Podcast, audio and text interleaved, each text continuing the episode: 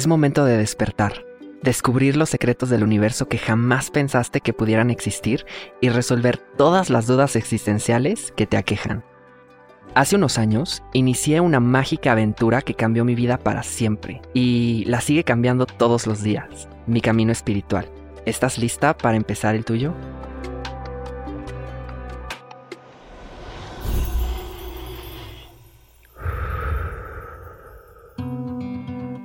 Miles de contextos, marcos de referencia, miles de prejuicios y pensamientos que tenemos todos los seres humanos. Creo que no todos nos damos cuenta, pero tenemos la capacidad innata de ser felices, pero también de ser miserables. Este potencial está dentro de todos nosotros.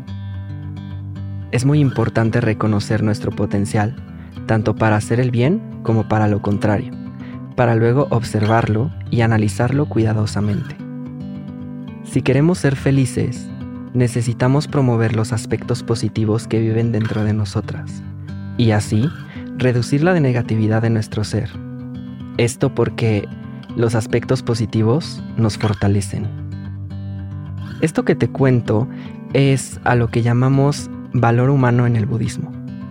Y después de varias aventuras vividas, me doy cuenta que me interesa promover el valor más importante de todos.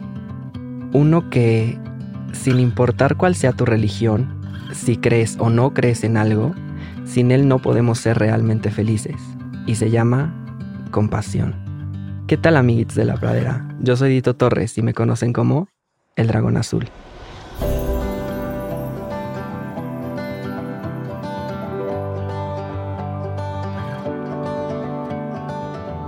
Este podcast contiene información sensible y podría contener lenguaje explícito.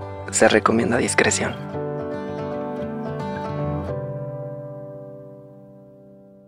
Este concepto de compasión es un punto clave del budismo tibetano y es uno de los conceptos más infravalorados y malentendidos que pueden existir.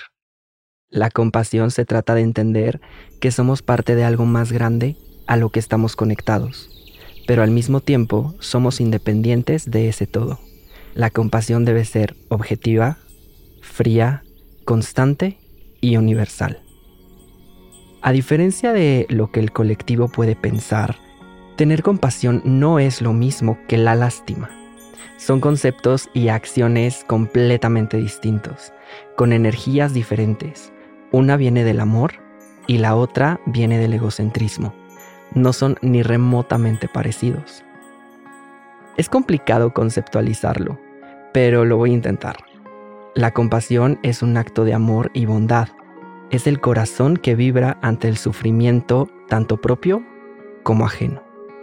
Está basado en apreciar los sentimientos de otras personas, especialmente cuando nosotras ya hemos pasado por ahí. Pero si no lo hemos experimentado, podemos ponernos en los zapatos y sentir lo horrible que debe de ser para ellas. Imaginar lo mucho que queremos estar libres de ese sentir. En otras palabras, queremos que las otras personas también sean libres. La compasión abre nuestra mente y nuestros corazones a los demás. Nos libera de la soledad que nos hemos autoimpuesto y que nos confina a pensar en solamente nosotras nos ayuda a darnos cuenta que estamos todos juntos atravesando los problemas de la vida y cuando nos sentimos conectados con otras personas. Entonces superamos ese estado de aislamiento y la ansiedad que viene con él. Ser una persona compasiva nos hace más felices y nos hace sentirnos más seguras de nosotras mismas. Esto está científicamente probado. Tenzin Gyatso fue el Dalai Lama número 14 y él nos compartió en su tiempo lo siguiente. El amor y la compasión son necesidades, no lujos. Sin ellos, la humanidad no puede sobrevivir. Ahora, retomaré un concepto que mencioné hace un rato, la lástima. ¿Por qué las personas nos confundimos tanto con esto? Sentir lástima por alguien es un acto lleno de egocentrismo y también tiene que ver con la miseria de otras, o la propia incluso. Cuando llegamos a ese momento estamos dando a entender que nos sentimos superiores a la persona que se encuentra sufriendo y constantemente nos encontramos con frases como, me da pena su situación, o qué lástima me da eso, o ay, pobrecito, le pasó X cosa. Claro, a veces una se siente así. Y aunque varias personas dicen tener compasión por las otras que sufren, cuando escuchamos estas frases sabemos que no es así, porque la compasión no es ojete, sino todo lo contrario. La lástima viene de una proyección de nuestra propia miseria, de un lugar oscuro en el que no sentimos ni la más mínima empatía. Es más, no sentimos nada por la persona en sufrimiento. Es como una burla hacia la desgracia del prójimo. ¿Me explico? Si nos vamos a la historia de El jorobado de Notre Dame, de Víctor Hugo, se puede ver muy fácil la diferencia entre lástima y compasión, y cómo una es mil veces más poderosa que la otra. También se puede ver un tema que tocaremos en unos momentos, la empatía. El personaje de Quasimodo, el jorobado, tiene características tanto físicas y motrices como psicológicas que son diferentes de la normalidad de la época. Aunque, bueno, siendo honestos, a pesar de ser una historia situada en la Francia medieval, estos estándares no son tan distintos a los que estamos acostumbrados hoy en día. En fin, esta persona es un ser marginado por dos razones y te las voy a contar porque necesitamos contexto.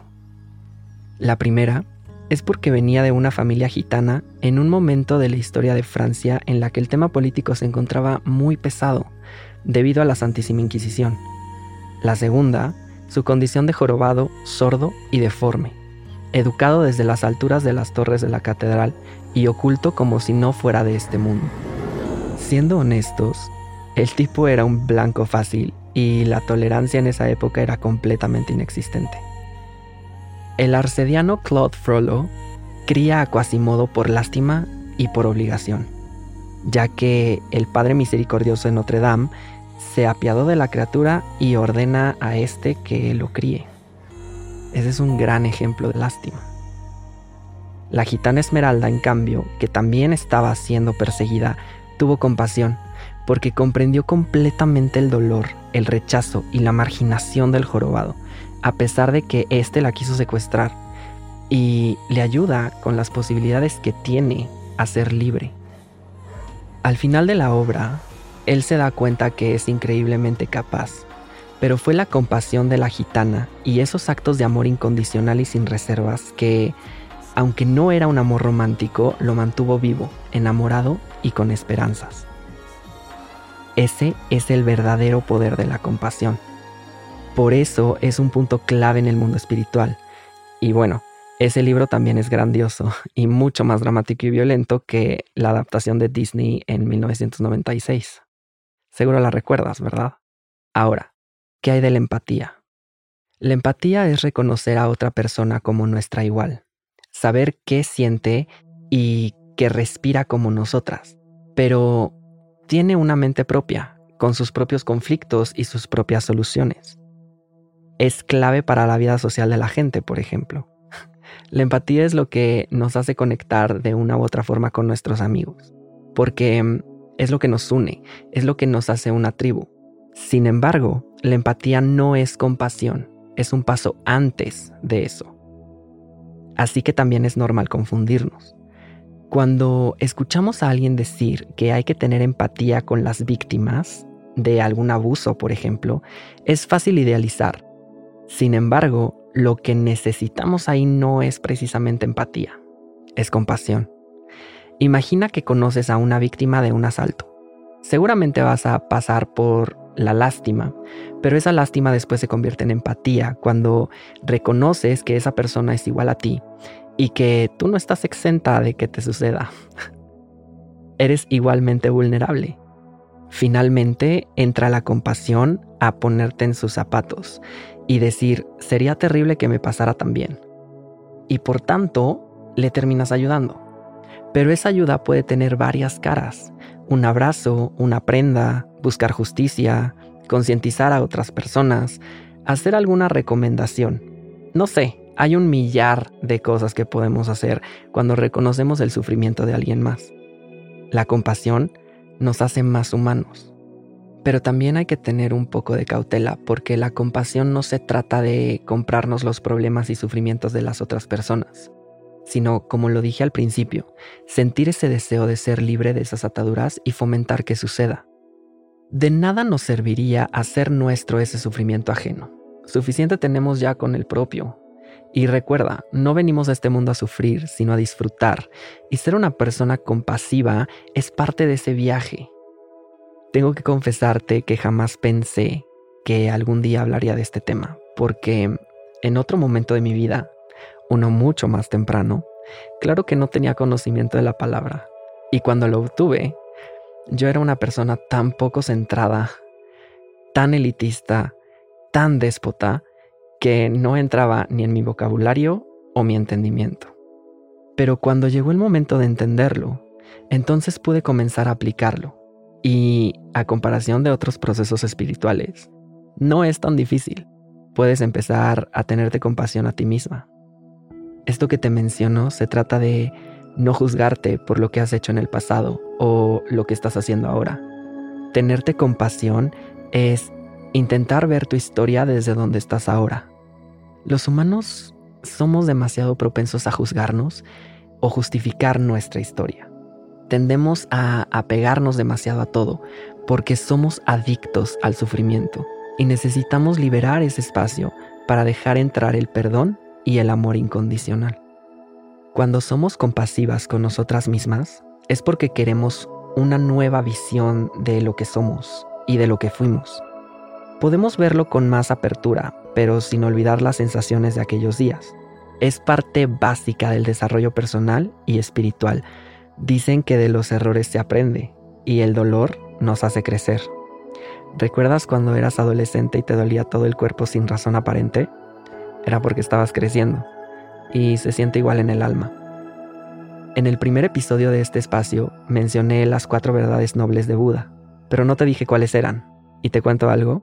Son una pieza clave para este tema. La primera es que el mundo está lleno de sufrimiento. La segunda, que el sufrimiento es resultado de las expectativas. La tercera, es posible detener tanto las expectativas como el sufrimiento. Y la cuarta es que hay un camino específico para lograrlo. El camino principal que se propone es la meditación, porque en una podemos vernos y hacernos iguales a otras personas.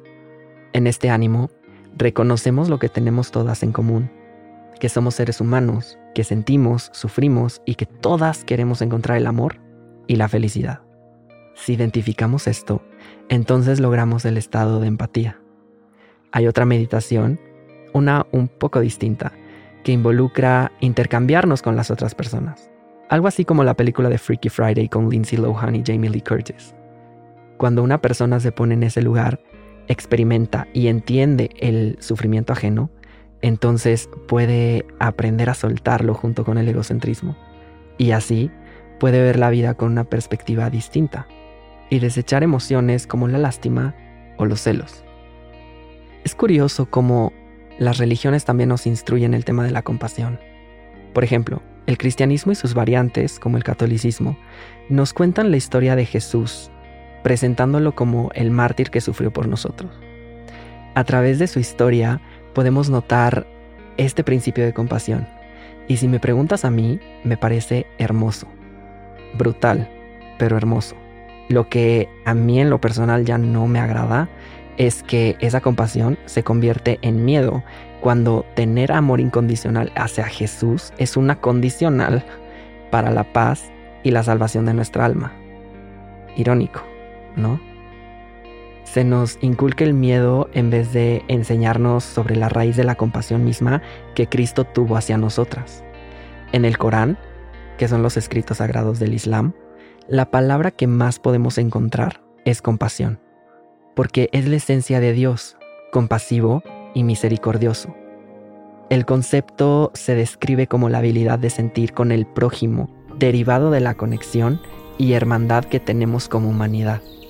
¿Me explico?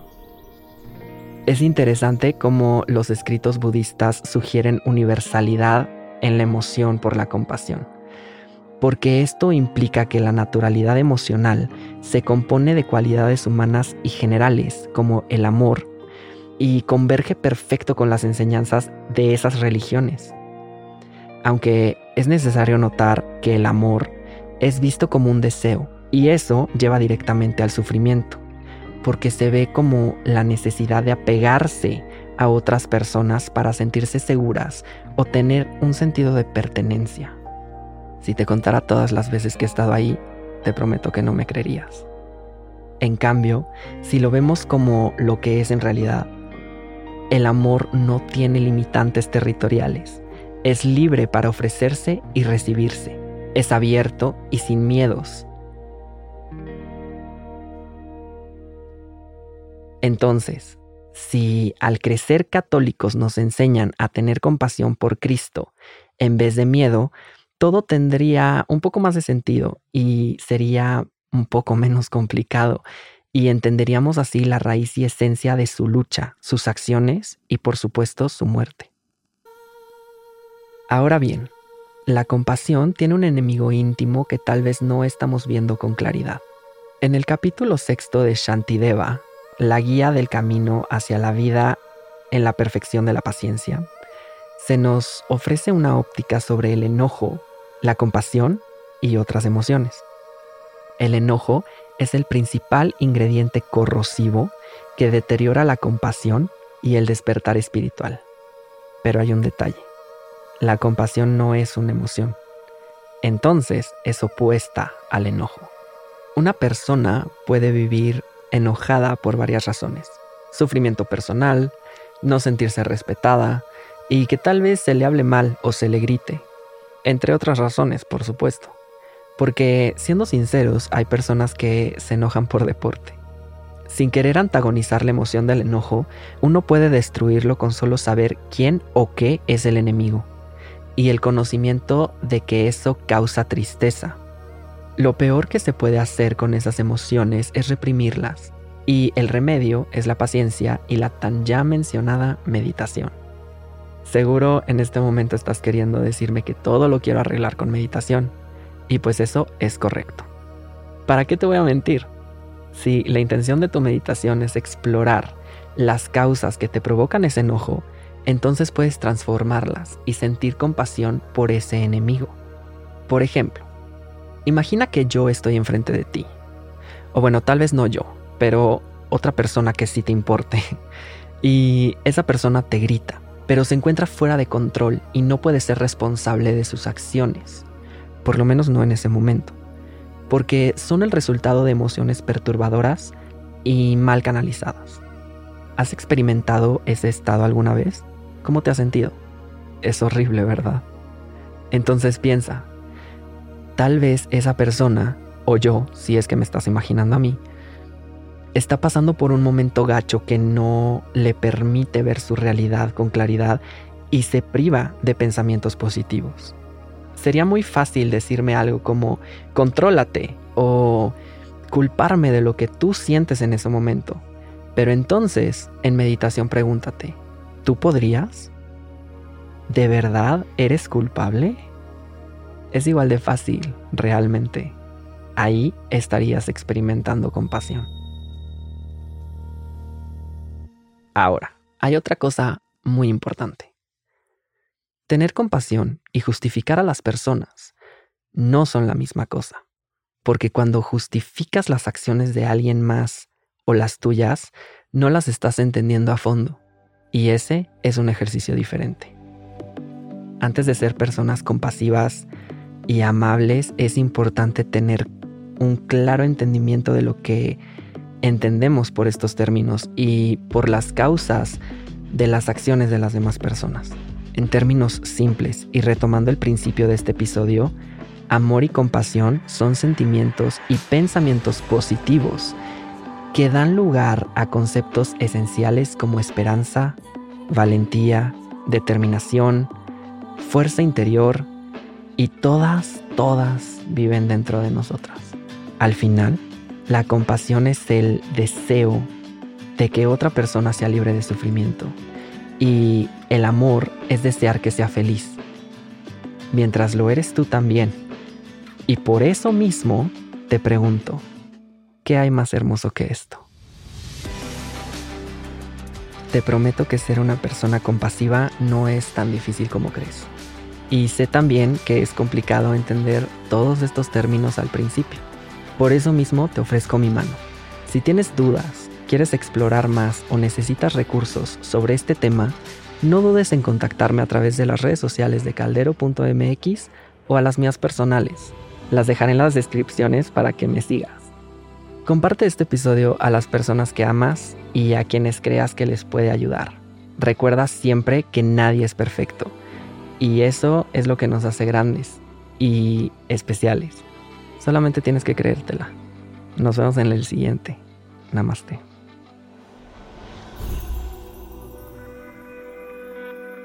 El Dragón Azul es un podcast original de Nodalab y Caldero. El guion original fue escrito por Tito Torres. La edición corrió a cargo de Miguel Andrade, la musicalización y diseño sonoro por Nayeli Chu y la mezcla de este episodio fue hecha por Aldo Leiva. La edición editorial es de Sofía Benedicto y la redacción de contenido de Renata Ramírez y Sofía Serrano. ¿Qué es un camino espiritual? ¿Qué hacer con nuestras emociones? ¿Dios existe? ¿Cuál es nuestro animal espiritual? ¿Por qué no nos gusta ser vulnerables? ¿Cómo canalizamos nuestra energía? Soy Dito Torres, el dragón azul. Acompáñame en el siguiente episodio para conocer más sobre ti misma y todo lo que el universo te tiene preparado.